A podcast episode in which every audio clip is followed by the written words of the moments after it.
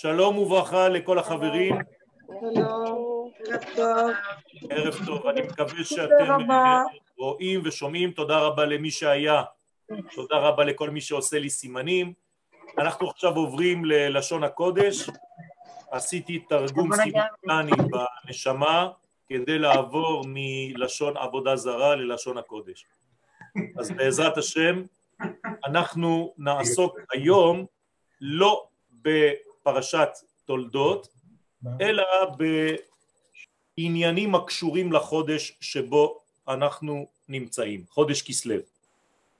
הרב קוק הבן אומר לנתיבות ישראל א', עמוד 199, התאמת העין של מטה שבנפתולי השעה ושל קשיי תחילותיה לעומת העין של מעלה. השלמת הראייה של כל אופק מציאותי שבכל פרקי גאולתנו היא הנותנת את פתרונות חלומותינו ומלחמותינו. כהרגלו בקודש, הדברים של הרב קוק תמיד מסובכים, אם זה האבא עוד יותר, אם זה הבן קצת פחות, אבל בעזרת השם אנחנו ננסה לפענח את הצופן. קודם כל הרב מזמין אותנו להתאמת העין שלנו לעין עליונה. זה הדבר הראשון שאנחנו צריכים לעשות בחיינו. כלומר, אנחנו, עם ישראל, מחויבים להתאים את הראייה שלנו על המציאות לעין עליונה. כשאני אומר את זה, אני אומר שלפעמים העין התחתונה מטעה אותנו ומפחידה אותנו. וכשאנחנו לא מסוגלים לראות את הדברים בתוכן פנימי, אנחנו נכנסים לבהלה, והבהלה משתקת, ולא מאפשרת לאדם בעצם לגדול למימדים הראויים לו, כפי שהקדוש ברוך הוא חפץ בהם. אומר לנו הרב זצ"ל, תתאים את הראייה שלך לעיניו של הקדוש ברוך הוא כביכול, כמו שהוא מסתכל על העולם, ליתר דיוק מביט על העולם, גם אתה הבט על העולם. אל תהיה קטן, אל תצמצם את הראייה שלך, גדל. וזה מה שייתן כוח ופתרון, אומר הרב, לחלומות ולמלחמות. תשימו לב, הוא משתמש כאן בשתי בחינות, חלומות ומלחמות, שהשורש ביניהן זהה. זה ההלחמה, מלשון להלחים.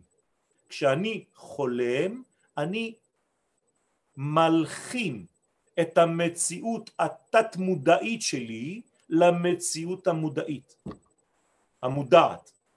וכשאני לוחם, אני גם כן אמור לחדש בקרבי את המגמה של אותה לחימה כדי להתחבר לערכי הקודש. כי בעצם מה עניינה של כל מלחמה? לסלק את כל מה שמפריע בעבודת השם. כלומר, לזמר את העריצים מן העולם הזה, לזמר את הרשע מלשון לקצור ולהוריד את כל הרשעות שיש בעולם. והפתרון, אומר הרב, זה התפירה, פתרון מלשון לתפור. כלומר כשאני מסוגל לתפור חלום למציאות, אז אני מפענח את החלום, אני תופר אותו. המומחה לזה גם כן נקרא יוסף תופר, כן? לא הארי פוטר, כן? יוסף פותר חלומות. הוא הפוטר הראשון בהיסטוריה, הוא יודע לפתור, הוא יודע לתפור, הוא עובד בתפרים. אם שאלתם את עצמכם למה רוב עם ישראל עבד בבגדים, בשמטס, זה בגלל שכולם היו תופרים. זה היה מקצוע שיודע לחבר חלקים של מציאות כדי להראות בגד שלם. כשאנחנו פוחדים ממשהו, ממישהו, זה בגלל שאנחנו מתבוננים על קטע מצומצם ועושים ממנו מפלצת. אנחנו לא מצליחים לראות את הגודל, את השלמות, את התמונה השלמה, ולכן אנחנו נופלים הרבה למציאות כאלה שבעצם מפחידות אותנו. והבקשה הזאת להביט על המציאות ממעלה למטה, כמו שהקדוש ברוך הוא עושה זאת, קשורה בעצם להבנה של מה שמתחולל בפנימיות של העולמות. בלי עין אלוהית שכזאת רבותיי, העולם שלנו היה ויישאר חשוך. לא בגלל שהוא חשוך, הוא חשוך בעיניך, כי אתה לא מסוגל לראות את האור מעבר לחושך, מעבר לווילון הזה.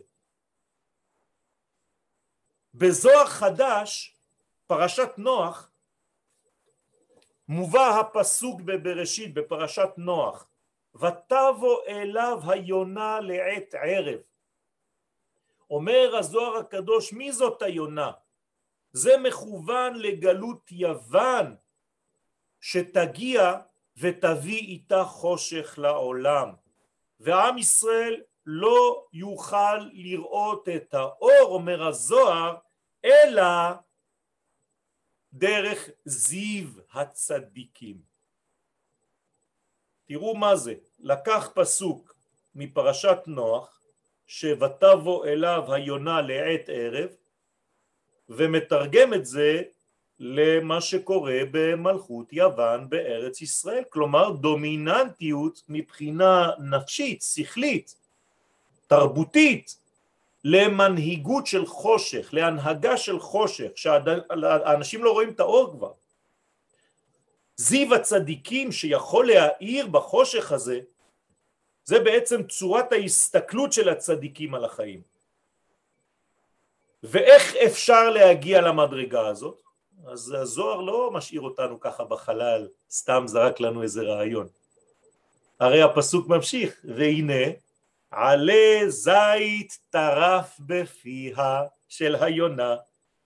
אומר הזוהר הקדוש, לולי שהאיר הקדוש ברוך הוא רוח הכהנים שהיו מדליקים את הנרות בשמן זית, אזי אבדה פלטת יהודה מן העולם. איזה יופי. הזוהר הקדוש אומר לנו, אתם יודעים כשהיונה באה, היא באה בערב, אבל מה הציל אותה מהחושך הזה, מהערב, מהערבוביה הגדולה הזאת? חושך ואור משמשים בערבוביה. זה התהליך שלנו היום. כל מה שקיים היום זה אור וחושך ביחד. אתם לא רואים את זה? אנשים מרימים כל מיני שלטים, הם האנשים הכי מקולקלים וכאילו דוגלים לטובת איזו אמת ביחס לזה יש לך אנשים אחרים שכאילו מצטיירים כצדיקים גדולים וגם הם עושים כל מיני אור וחושך ביחד מה צריך? צריך שמן זית של מי? שהיונה, כנסת ישראל, היונה באה טרף בפיה. זאת אומרת שאנחנו צריכים את האור של חנוכה כדי לשמור על פלטת יהודה, צריך לשמור על האור הגדול הזה שיורד לעולם.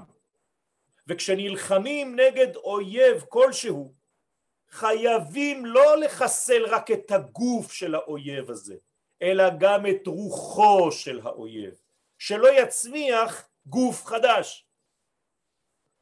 כי אפשר לחסל מישהו, אבל אם לא חיסלת את הרעיון הפנימי, מה שנקרא בלשון הקודש את הלשון, לא את השפה, שפה זה חיצוני, משפה ולחוץ, אבל הלשון, אז לא עשית כלום. צריך לגבור גם על הכוח הפנימי, וזה אחד מסודות האור שיש לגלות בעולמנו בחודש שלנו, בחודש כסלו. רבותיי, לא לשכוח שכשיגיע חג החנוכה ובכלל מחר כשתדליקו נרות שבת צריך לדאוג להביא אור משמן זית זך, טהור, כתית. כמה שהשמן יותר יקר ויותר טוב למרות שמותר להדליק ממלא שמנים. מי שרגיל להדליק בשמן זית זה שונה לחלוטין. למה? כי בשמן הזה במיוחד שהוא זית מתגלה אור החוכמה. אור החוכמה זה עולם האצילות. רבותיי, לסגור את המיקרופונים, אני יודע שמיקרואי קודש, אבל המיקרו הזה מבלבל אותנו. המשכת החוכמה הזאת זה בעצם העניין של אור החנוכה, בשמן זית דווקא, בלי שמרים, כי החוכמה מקבילה לעולם האצילות, בעולם האצילות אין שמרים, הכל זך. כנגד זה בעצם יוון היא אצילות של עולם הטומאה. זה ממש המקבילה ולכן רצו היווני לטמא את כל השמנים של עם ישראל, את השמן, את מה שמעבר לחומר, את המושגים העליונים הפנימיים, את הנשמה, שמן אותיות נשמה, את השמונה. לכן הם רצו להרוג את החשמונאים שכולם שמיניות.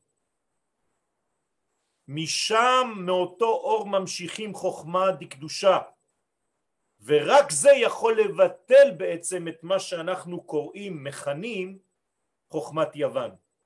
והדבר רבותיי עבד, עבד יותר מ-207 שנים בערך. כלומר הצלחנו עד סוף בית שני לחיות עם האור הזה של החוכמה בזכות האורות של חנוכה שהדליקו. על זה נאמר בית יעקב אש ובית יוסף להבה. מה אני צריך? גם אש וגם להבה? כן. כדי לבטל את כוחו של עשיו צריך גם אש שהיא שורפת את הענפים ואת הגזע, אבל צריך גם את הלהבה. הלהבה שורפת את הפנימיות. היא מכלה עד השורשים הפנימיים. הפנימיים. הרמב"ן אומר שכשמדליקים נרות חנוכה צריך לומר שבע פעמים ויהי נועם אדוני אלוהינו עלינו מעשי ידינו כוננה עלינו מעשי ידינו כוננה עלינו מעשי ידינו כוננהו. למה? זה כמו שעה של מלחמה. מי שאומר שבע פעמים ויהי נועם מחסל את כל האויבים הרוחניים של הקליפה. חשוב מאוד לומר את זה בזמן שהדלקתם את הנרות. עכשיו בוא נשים לב, אמרנו בית יעקב אש, בית יוסף להבה. כלומר, מי מכלה את הדברים עד העצם? יוסף.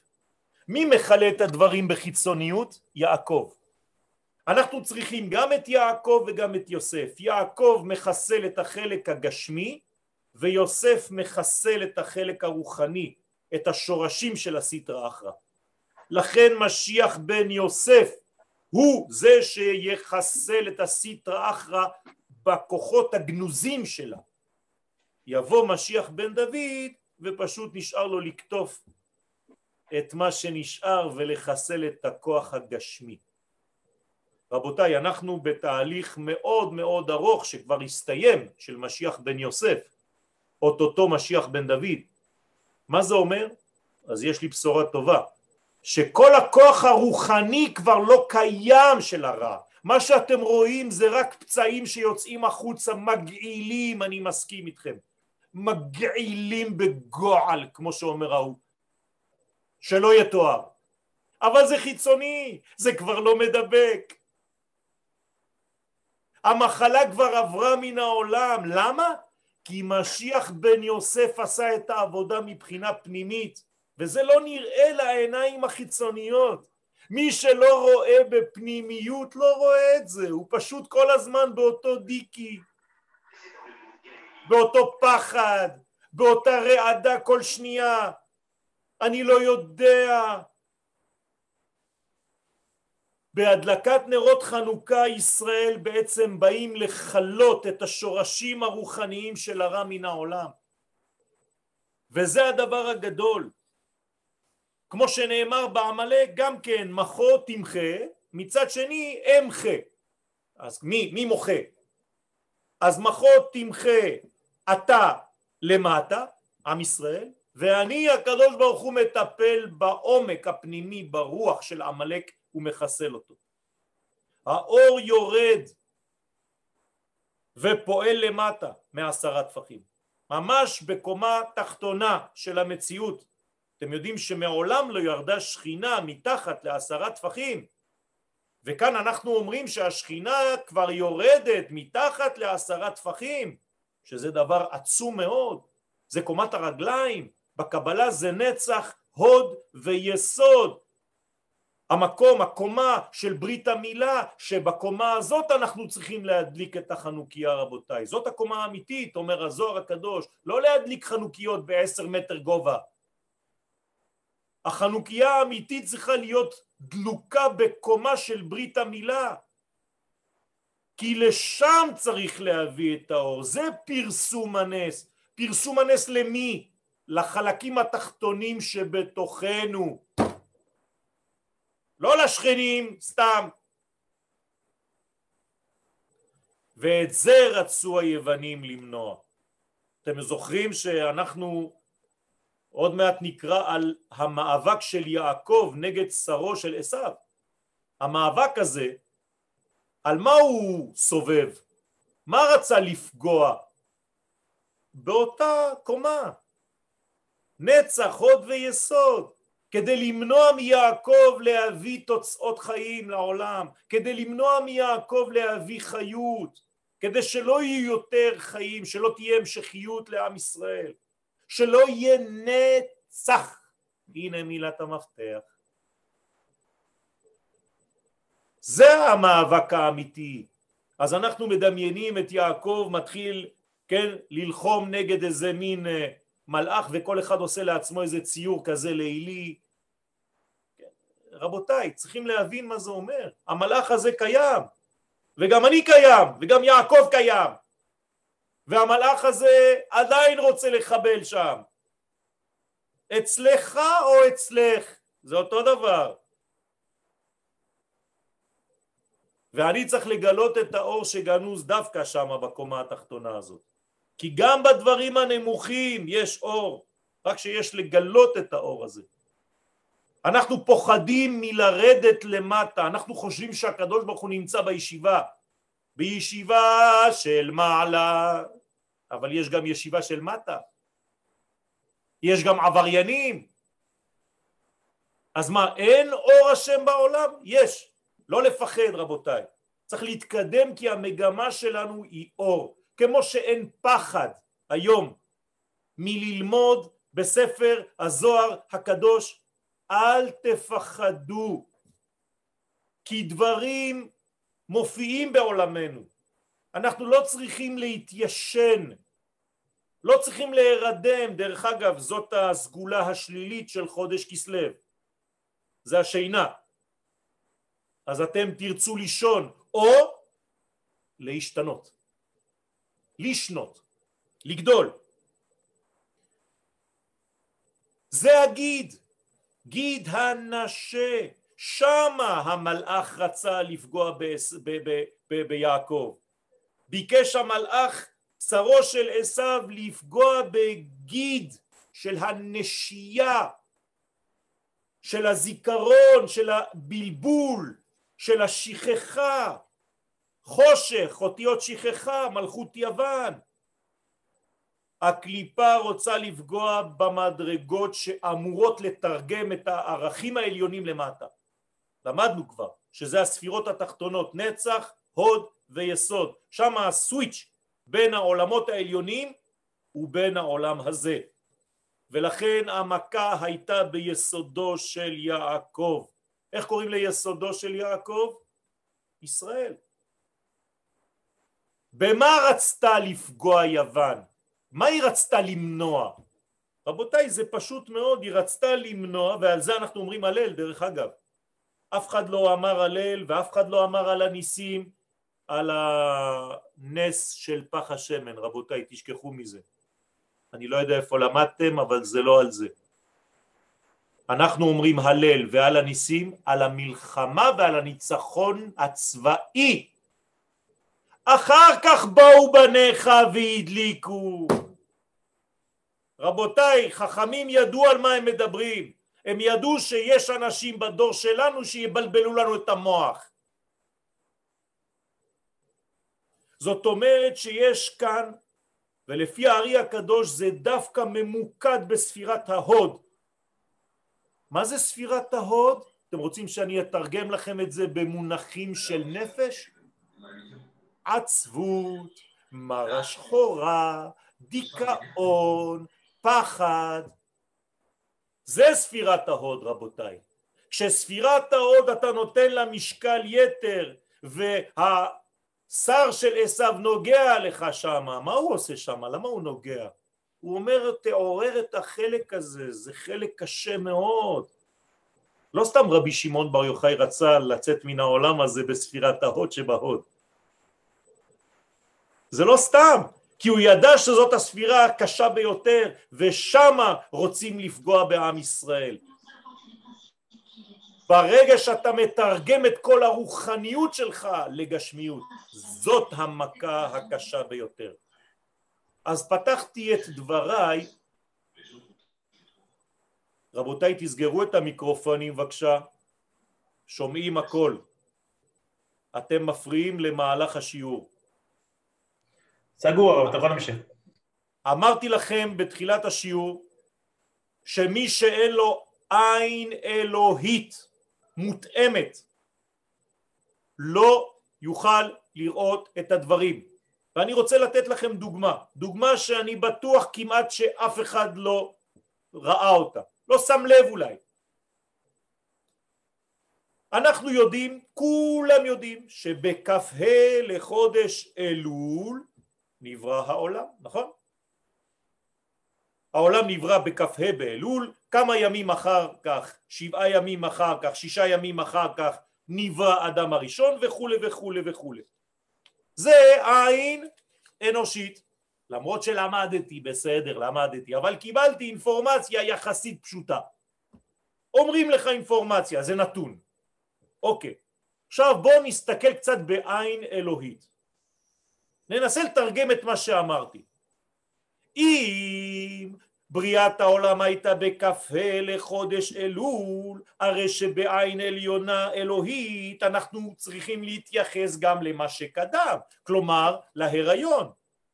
כלומר, לפני שהיה הריון היה גם פקידה, כלומר זיווג, כדי שהאישה תיכנס להיריון, כדי שהעולם ייברא, כי זה דומה ללידה. כלומר, אני צריך לחזור בעיניים אלוהיות לשורש של השורש של רגע הזיווג בין החוכמה ובין הבינה העליונים כדי שעולם ייכנס להיריון וייוולד בכ"ה לחודש אלול. תשעה חודשים לפני כ"ה אלול זה כ"ה כסלו. זאת אומרת, מתי היה זיווג בין חוכמה ובינה העליונים לבריאת העולם, ללידת העולם? בערב הראשון של חנוכה. ואתה כמו פרח מדליק נר וחושב שהבאת נרות מהמכולת, הנרות הללו. אתה מבלבל את המוח. אתה יודע מה קורה בפנימיות?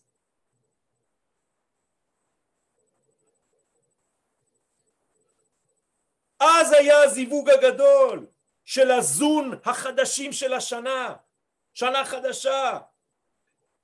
הזיווג היה חשאי, לא שומעים את הזיווג הזה. לא, לא מתייחסים אליו כי הוא שקט. אתם יודעים מה אומרת הגמרא בברכות? אם זה לא היה כתוב לא הייתי אומר, כן? רחם מכניס בחשאי ומוציא בקולי קולות.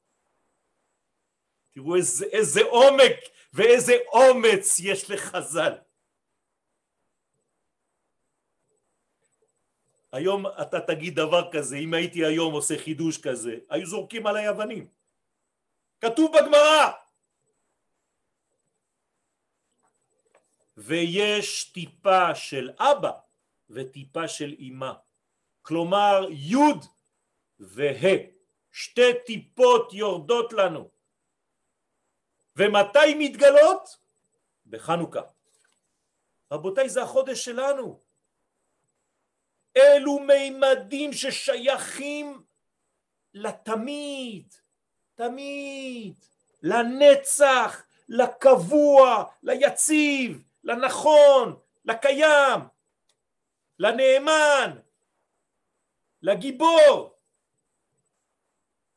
אם אני רוצה את הערכים האלה בחיים שלי, אני צריך לדעת את זה. אתם יודעים, זה קצת בושה, אני מתבייש להגיד את זה, אתם יודעים למה? כי בילקוט המדרש אומר לנו שהמן ידע שאי אפשר לתקוף את ישראל בחודש כסלו בגלל מה שאמרתי לכם עכשיו, הוא למד קבלה. המן למד ואתה לא יודע? פיין טינה כמו שאומרים באשכנזית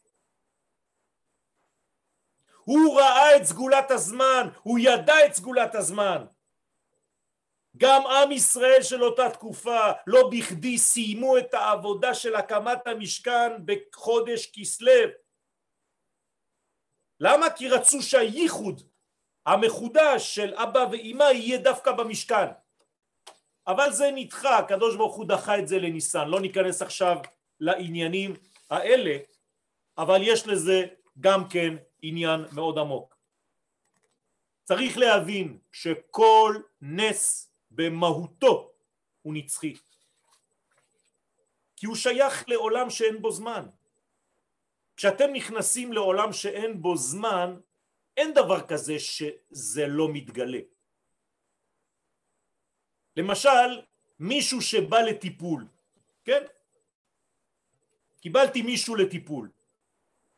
אז הוא בא ואומר לי שיש לו בעיות מפה עד הודעה חדשה וכל העולם ואשתו נגדו. טוב, אמרתי לו, אתה מוכן להתפטר מהבעיה שלך? אומר לי, בטח שאני מוכן. זה, זה לא כל כך פשוט, כן? זה לא כל כך בטוח. כן? הרבה אנשים לא רוצים, סתם אומרים. אז אמרתי לו, בוא, אני מכניס אותך עכשיו למדרגה היפנוטית מאוד מאוד קלה. של אריקסון זה נקרא. ולקחתי אותו לבית קברות של העיר שהוא גר בו בה. ואמרתי לו אני מתאר את בית הקברות בו אני ואתה הולכים עכשיו לקבור את הבעיה שלך. אתה מוכן? יאללה תתחיל לחפור. הוא אומר לי אני לא מצליח. אמרתי לו אין דבר כזה אם אתה לא מצליח זה בגלל שאתה לא רוצה. עכשיו אתה במצב שאתה חייב להצליח. מתחיל לחפור, אומר לי בסדר, הצלחתי, אני מתחיל. אני אומר לו, טוב, עכשיו אנחנו זורקים את כל הבעיה שלך, את כל הטראומה שלך לתוך הבור הזה. הוא אומר לי, אני לא מצליח, יש עוד. אמרתי לו, אתה לא רוצה. אתה רוצה שיישאר לך קצת. אתם מבינים איך זה עובד? אנחנו לא רוצים להתפטר מהבעיות שלנו כי אנחנו מרוויחים מהן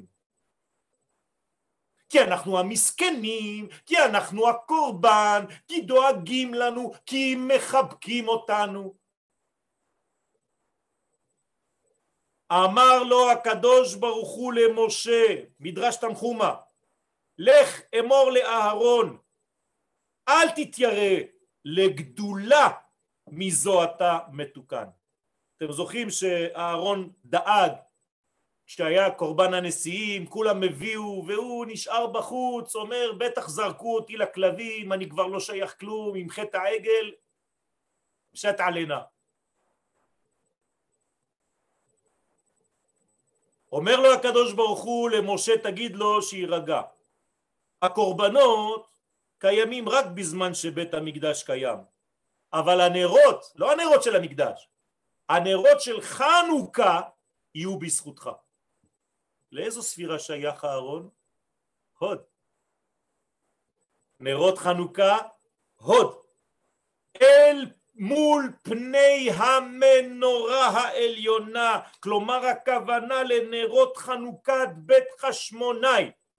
הקדוש ברוך הוא לקח את הארון, זרק אותו עד לתקופת החשמונאים כדי להראות לו שהאור של חודש כסלו הוא אור של נצח.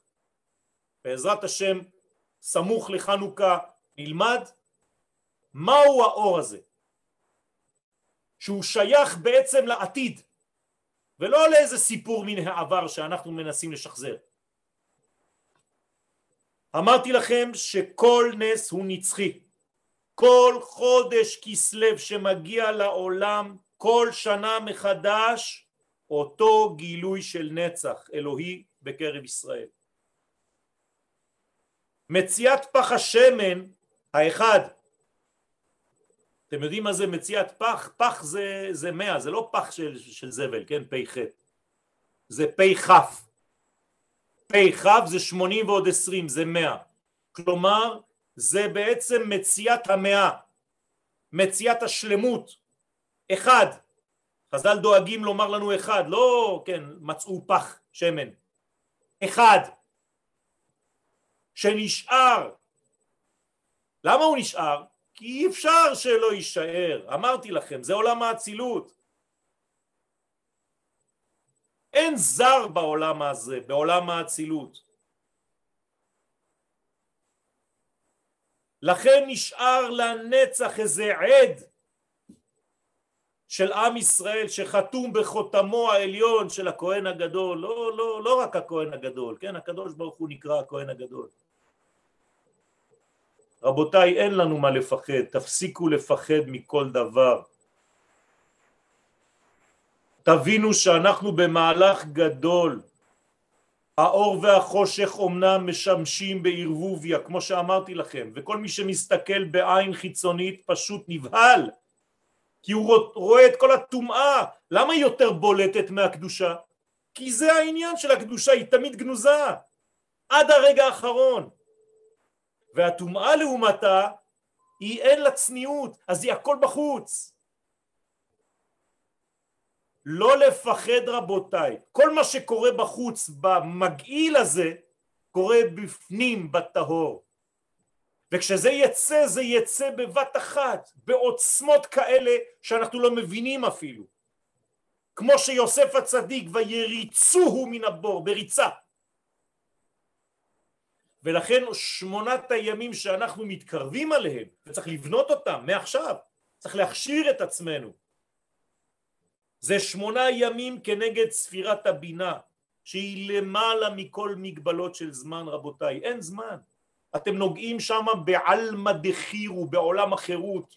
כלומר אפשר לצאת מכל מועקה מכל רמה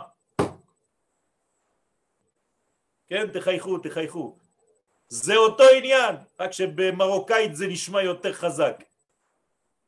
כן, מועקה, בסדר, מרגישים, אבל רמה זה... אה. זה עולם החירות. בפסחים קי"ז שואלים בגמרא והלל זה, מי אמרו? מי אמר לנו להגיד הלל? איפה למדנו לומר הלל? עונה הגמרא נביאים שביניהם. מי זה נביאים שביניהם? מתי מדובר? מדובר בהלל בפסח. שואלים בגמרא מי לימד אותנו לומר הלל בפסח? נביאים שביניהם. באותה תקופה מי היו נביאים ביציאת מצרים? משה ואהרון ומרים. כלומר משה, אהרון ומרים גילו לעם ישראל לומר הלל. מתי אומרת הגמרא? על גאולתם. ומה הם לוקחים בצורה שמשגעת את השכל הרציונלי? במקום להגיד כמו פסח שעכשיו אמרתי לכם, לא, חז"ל אומרים כגון חנוכה. תגיד לי, אתה לא מצאת יותר טוב מאשר לזרוק אותי בהיסטוריה? אתם יודעים למה? כי חז"ל ידעו שבדור האחרון יקומו אנשים שיגידו כן אני מוכן להגיד בפסח כי זה נס אלוהי אבל על נס צבאי חס ושלום זה הציונות אומרת הגמרא כגון חנוכה גם בחנוכה שאתה אומר הלל על מה? על הניצחון הצבאי עכשיו יואל מוסיף לכם. תאמר הלל עם ברכה ביום העצמאות ואל תפחד ממה יגידו. ומי שלא רואה יש לו בעיה של ראייה כי אין לו עין אלוהית על ההיסטוריה הוא בהיסטריה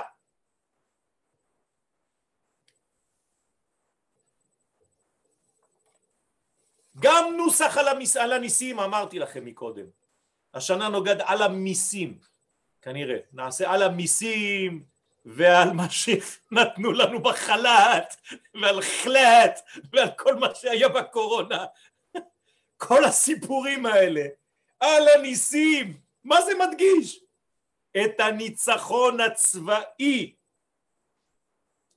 אחר כך באו בניך והדליקו וכולי וכולי כלומר ניצחון החשמונאים על אימפריה שזה דבר גם כן לא מובן בשכל אתם מסכימים איתי. איך משפחה קטנה כזאת של כמה בודדים נו באמת אתה מספר לנו סיפורי סבתא כל ילד יגיד לך נו אבא נו מספיק עם השטויות שלכם אתם סתם הדתיים האלה הרבנים מספרים לנו סיפורים. זה לא הגיוני זה לא רציונלי. נכון זה בדיוק החידוש של כל חודש כסלו והוא לא רציונלי. המלחמה הייתה להשבת מלכות ישראל. רמב"ם מפורש יתר על 200 שנה. כלומר עצמאות. זאת הייתה מלחמת העצמאות של אותה תקופה. שהנצח ינהל את עולם התמורות והיוונים ביקשו לבטל את כל השייכות של עם ישראל לנצח הזה. מה הם רצו לבטל? אתם זוכרים? שבת, חודש ומילה. זה, זה העניינים שקשורים לנצח. מה זה שבת? שבת זה עולם שהוא לא מפה. שבת זה עולם האצילות, זה לא מפה, אין לזה זמן, שבת נקרא יום, זה לא זמן. מה זה חודש? חודש זה כוח של התחדשות, אין בעולם הזה דבר חדש. אין חדש תחת השמש, פתאום ראש חודש. מה זה הדבר הזה? מה זה ההמצאה הזאת? עם ישראל. ומה זה מילה? אותו דבר, היום השמיני. זה לא מהעולם הזה. שבוע שעבר הייתי סנדק של תינוק. נתנו לו את השם ביום השמיני, נכון? למה? כי זה היום שקושר אותו לנצח. זה הסוד הגדול רבותיי, הם רצו לחנוק את גילוי הנצח מעם ישראל. כתבו לכם על קרן השור שאין לכם חלק באלוהי ישראל. מי זה השור בתורה? יוסף הצדיק. כתבו לכם על קרן השור והמבין יבין על היסוד הקדוש שאין לכם חלק באלוהי ישראל. אוי ואבוי. אתם לא מבינים את זה? עכשיו, אם היוונים רוצים לעשות את זה, מה אני צריך לעשות? בדיוק הפוך. להתחבר לשבת כי זה קודש קודשים, כי זה מעבר לזמן, להתחבר לחודש כדי להתחדש ולא לפחד מכל מה שחדש, חדש מן התורה אסור, אה, תפסיק כבר. וברית מילה זה לא בגלל שעשית את זה פעם אחת שעשו בשבילך. איך אתה עומד שם? סליחה על האמלגם. זאת אומרת שיש לנו כאן בעצם ביטויים מאוד מאוד גדולים. הדלקת הנרות בחנוכה שלפי הקבלה זה הזמן לגילוי אורות הבהירות, ככה אומרים חכמי הקבלה, גילוי אורות הבהירות. כלומר, אני רוצה את האור הבהיר, אני רוצה לדעת, אני רוצה לראות איפה כן, איפה לא. גם רבקה שאלה, הלכה לדרוש את השם. אני רוצה לדעת למה יש לי נטיות כאלה ונטיות כאלה. למה אני מרגישה בעיטות בבטן כשאני עוברת ליד איזה כנסייה, ויש לי בעיטות אחרות בבטן כשאני עוברת ליד בית כנסת. צריך לעשות ברורים, זו אותה בטן, קדושה. אמרתי לכם שהטוב והרע מאוד דומים. השעיר לשם והשעיר לעזאזל שווים. זה תאומים. אתם יודעים מה מפריד, מה מבדיל בין גיהנום לגן עדן? מסך שהוא עבה כמו קליפת השום. מה זה אומר? שזה כל כך קרוב שיש אנשים שהם בגיהנום ותשאל אותם הם חושבים שהם בגן עדן ויש אנשים אחרים שחיים היום בארץ ישראל וכל היום מקללים חושבים שהם בגיהנום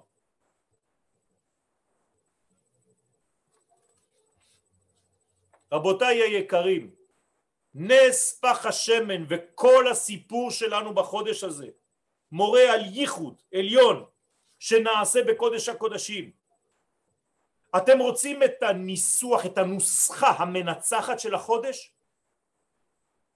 היא כתובה בסידורים שלנו, עוד מעט נגיד אותה. מסרת גיבורים ביד חלשים ורבים ביד מעטים. זהו, זהו, זה הנוסחה. זה הקוד של החודש, רבותיי. מי שיבין את הקוד הזה, מבין את כל הסוד של החודש. הנוסחה הזאת מתאימה לעם ישראל והיא מתאימה לזמן הזה של חודש כסלו. כלומר, זה הזמן שאנחנו מסוגלים לקלוט את הדבר הזה. מי זה הגיבורים? אלה שאתה חושב גיבורים. אלה שאתה חושב רבים, בגלל שהם רבים אז הם גיבורים, תראה כמה הם וכמה אנחנו, עלובים. ההיגיון האנושי אומר לך שהגיבור זה מה שאתה יכול לתפוס, זה קרוב למושגים שלך. אז אתה נותן את הביטוי של הגיבור לזמן, אז, אז הזמן הופך להיות קצת אלוהים בשבילך. הוא הגיבור. הנצח? נו באמת, זה כל כך רחוק מהמושגים שלנו, שאנחנו לא נותנים משקל לנצח הזה. זה לא הגיוני. הייתה לי חברותה פעם לפני 25 שנים עם בן אדם מאוד מאוד הגיוני ולמדנו גמרא ביחד אז כל פעם שהייתי אומר לו משהו היה אומר לי לא זה לא הגיוני אמרתי לו כשאתה מתפלל עמידה אתה מתפלל למי? למישהו ששייך להיגיון שלך? מה אתה עושה כל היום? למי אתה מתפלל? אם זה לא הגיוני לא תקבל לכן אתה נגד הזוהר כי זה דברים שנוגעים להיגיון מסוג אחר לא להיגיון שלך אתה חושב שאתה אלוהים? אתה מצומצם אתה לא מאמין שיש מישהו גבוה ממך שחושב במדרגות אחרות ורצונו הוא רצון עליון למעלה מההיגיון? אתה חוזר על תרבות יוון בטעות שלך?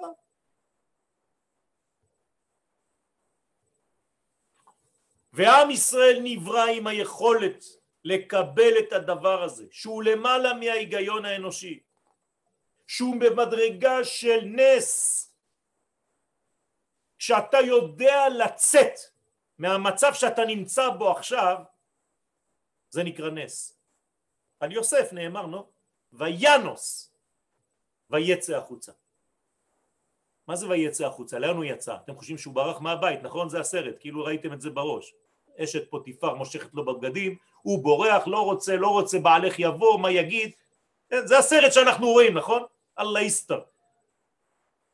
וינוס ויצא החוצה, הוא יצא מהמשחק הזה של העולם הרדוד הזה, הכל כך נמוך, שאנחנו משחקים בו כאילו זה הכל, כל הזירה היא פה.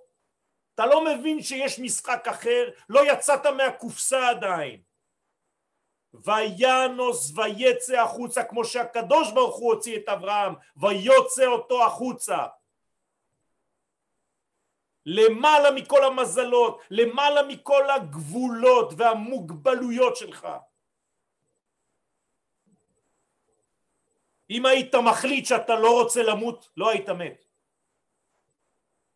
אתה מאמין שאתה הולך למות, בגלל זה אתה מת כל יום, מזדקן, מזדקן, מזדקן.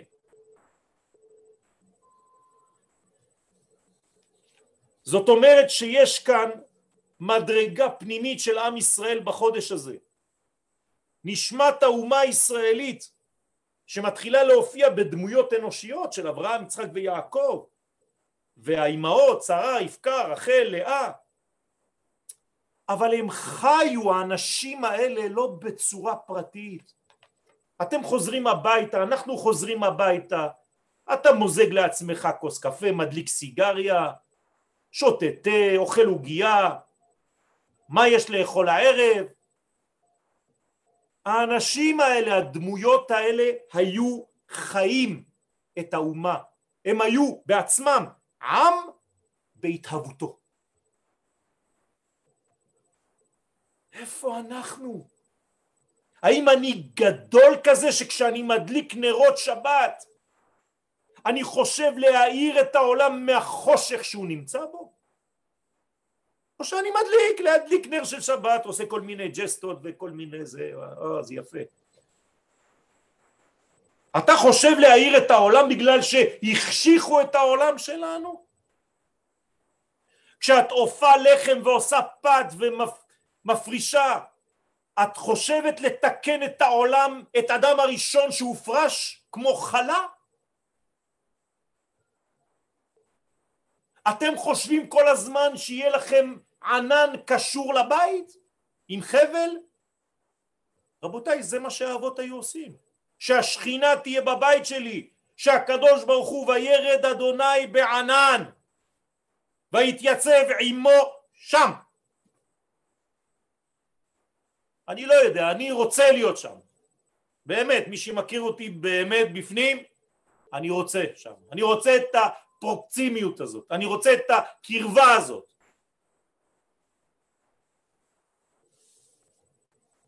זה גרעין של קודש רבותיי.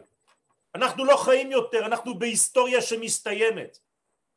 אנחנו צריכים להבין את הדברים הגדולים. אנחנו מוליכי האור. אנחנו הנגד, עזר כנגדו, נגד של הקדוש ברוך הוא, שמסוגל לעמוד במתח הכי גבוה שיש, של האינסוף. אז כל הנושאים האבסטרקטיים שלנו, זה רחוק, אז זה נקרא חלש. וכמה זה? כלום, זה, זה אוויר, אז זה מעט. מסרת גיבורים ביד חלשים ורבים ביד מעטים. הנה הנוסחה של החודש רבותיי. תלכו עם הנוסחה הזאת בכיס, תכתבו אותה. אני לא הולך איפה שכולם הולכים, בגלל שכולם הולכים. ללכת אל, ללכת אל. למה? כי כולם הולכים. מה זה בעצם משנה? אפשר אפילו לכתוב שיר, נכון? לא. תלכו עם האמת שאתם מרגישים אותה באמת. תפסיקו לזייף. על הניסים. הדבר הזה מקפל בתוכו את כל תעודתו האלוהית של עם ישראל. אנחנו הניסים האלה, אנחנו נס מהלך. ראיתם פעם עם שנולד משלושה אבות ומשש אימהות?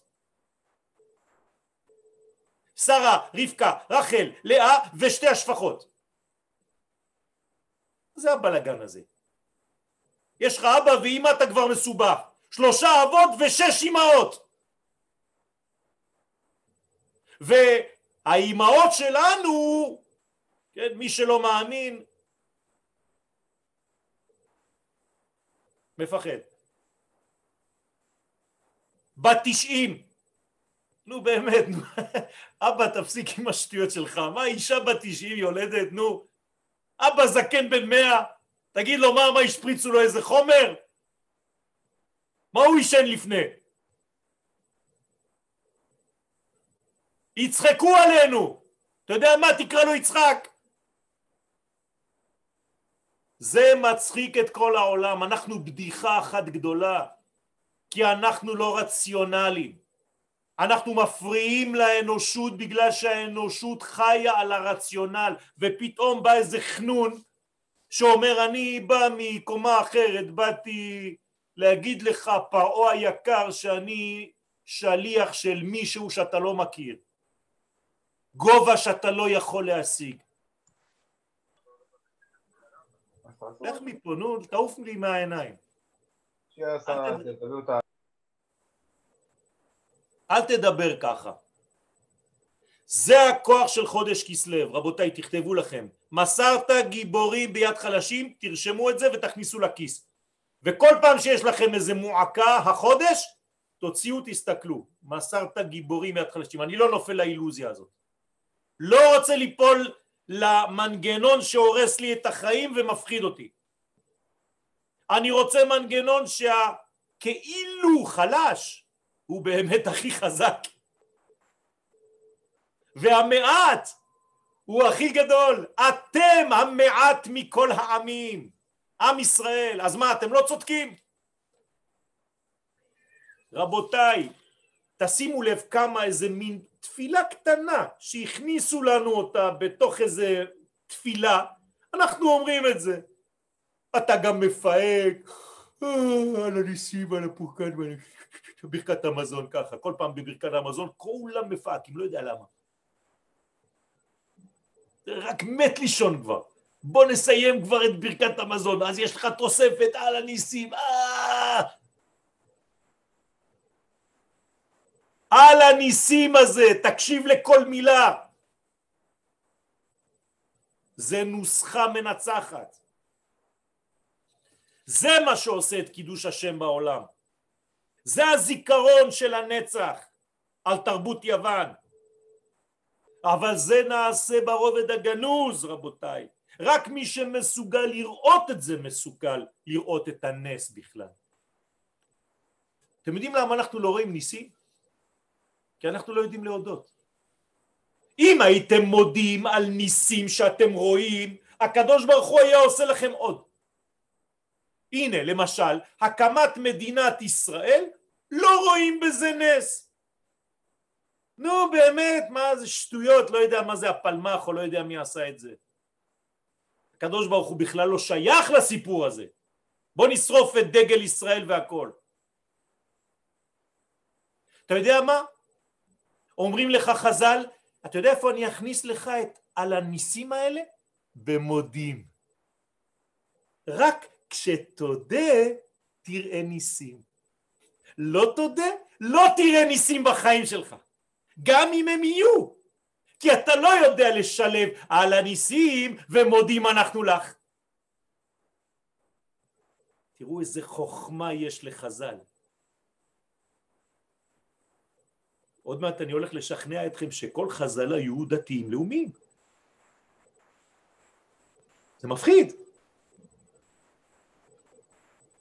תלמיד אחד שלי במכון מאיר לקח שיעור שהעברתי שבוע שעבר של הרב חרל"פ זצ"ל שלח אותו למרסיי בצרפת והרב שלו אומר זה שטויות זה לא שיעורים זה זה סתם דברים הם ממציאים. תלמידו המובהק של הרב קוק. זה פילוסופיה זה לא שיעורים זה לא תורה. אמרתי לבחור איפה הרב שלך חי? אתמול בשידור חי. אומר לי שם. אמרתי לו מי פילוסוף? הוא או אתה?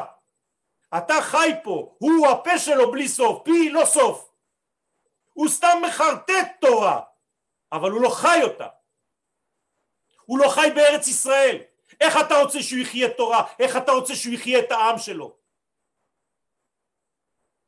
והוא מדבר על ספר כזה בזלזול?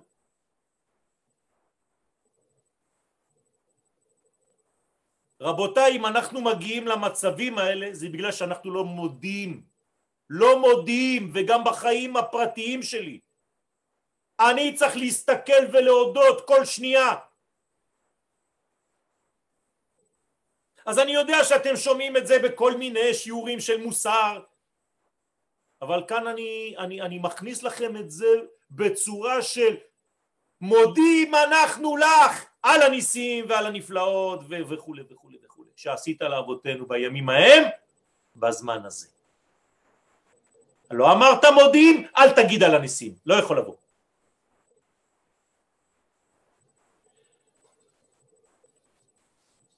הקול הזה של האור הגדול זה קול גדול ולא יסף. יש כלל רבותיי, לא לפחד. קץ שם לחושך. מישהו השבוע הבא אומר לי המשפט הזה אמרת לי את זה לפני שלושים שנה והוא הולך איתי כל הזמן. כל פעם שיש לי מצב לא טוב אני יודע שקץ שם לחושך. לא אני אמרתי, כן? זה, זה פסוק. אבל זאת אמת. למה? כי לשקר אין עתיד. כי לא היה לו גם הווה ואין לו גם עבר. הוא לא קיים. זה אילוזיה. בעברית, אילו זה היה. אילוזיה, זה לא. האמת היא אבסולוטית, האמת היא אלוהית. לכן קץ שם לחושך. זה המנטרה של חודש כסלו. החודש הזה הוא חודש סודי, עצום, גבוה, מאין כמותו. יהי רצון שבעזרת השם אנחנו נזכה לדלות את האור הזה, להגביר את המודעות של השייכות שלנו לנצח הזה. אתם יודעים שכשאומרים נצח ישראל לא ישקר, לא מדברים עלינו, מדברים על הקדוש ברוך הוא. הוא נקרא נצח ישראל. הוא הנצח של ישראל, ובזכותו הוא הפך אותנו לנצחיים. ולמנצחים, תרתי משמע, גם בתזמורת העולמית וגם בקצב של המוזיקה הגאולית. האור, כמו שאומרת הגמרא במסכת שבת, עדות לכל באי עולם שהשכינה שורה בעם ישראל. רבותיי, יש לנו שכינה, זה הקדוש ברוך הוא. ממה יש לי לפחד, ריבונו של עולם? אם אני איתו באותה קבוצה, ממה אני פוחד?